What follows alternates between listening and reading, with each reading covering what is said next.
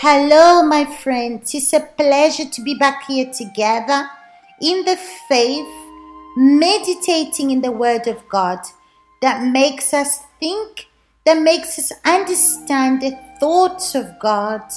And it's clear what we have to do, what actions we have to take when we read His Word for our benefits to serve God. So, we're going to read today from the book of Matthew, from chapter 14, from verse 12. And it says like this Then his disciples came and took away the body and buried it, and went and told Jesus.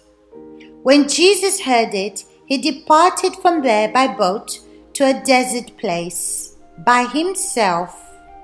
But when the multitudes heard it, they followed him on foot from the cities. And when Jesus went out, he saw a great multitude, and he was moved with compassion for them, and he healed their sick. Well, here we see that the disciples of John the Baptist took his body and buried him, and then they went to announce to Jesus. And when Jesus heard it, he departed from there by boat to a desert place. That means he wanted to be by himself. He wanted to depart from everything to speak to his father.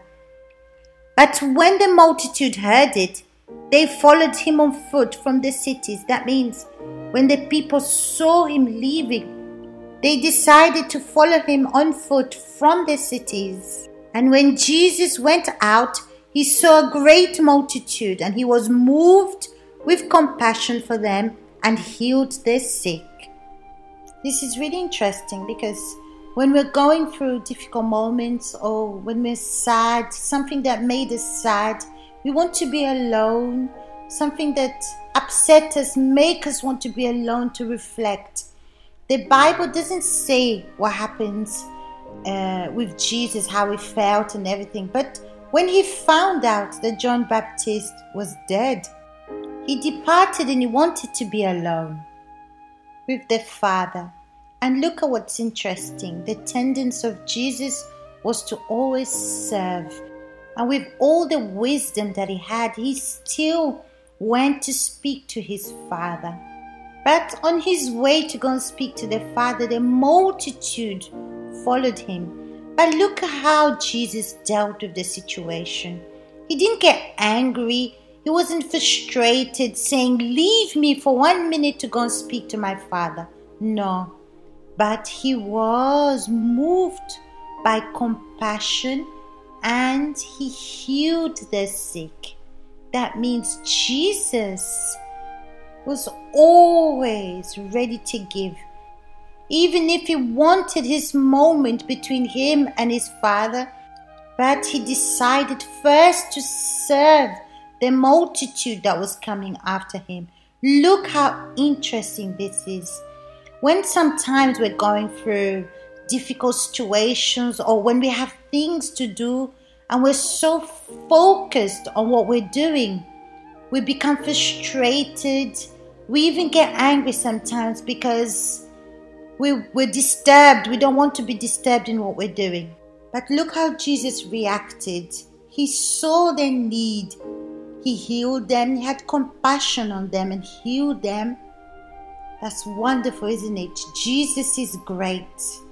And when we look in our lives, we see so many imperfections, so much of us wanting to do things our way, wanting to fulfill our desires. But Jesus, He served. He always wanted to serve, He always gave of Himself.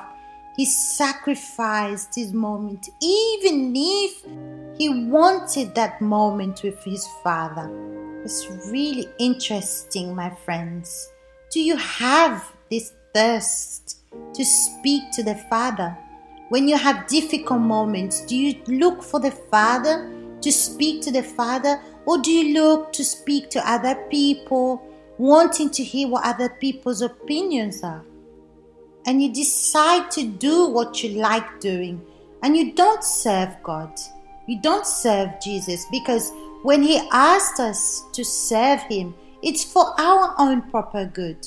Because we do good to ourselves, because we give, we learn to give and do the will of God, not ours. And our day is blessed. So let's think about this. Let's meditate on this and observe, examine our day to day. What does the attitude of Jesus say to you? How does he speak to you? Because he speaks to me. That I have to be detailed, I have to have an eye to details.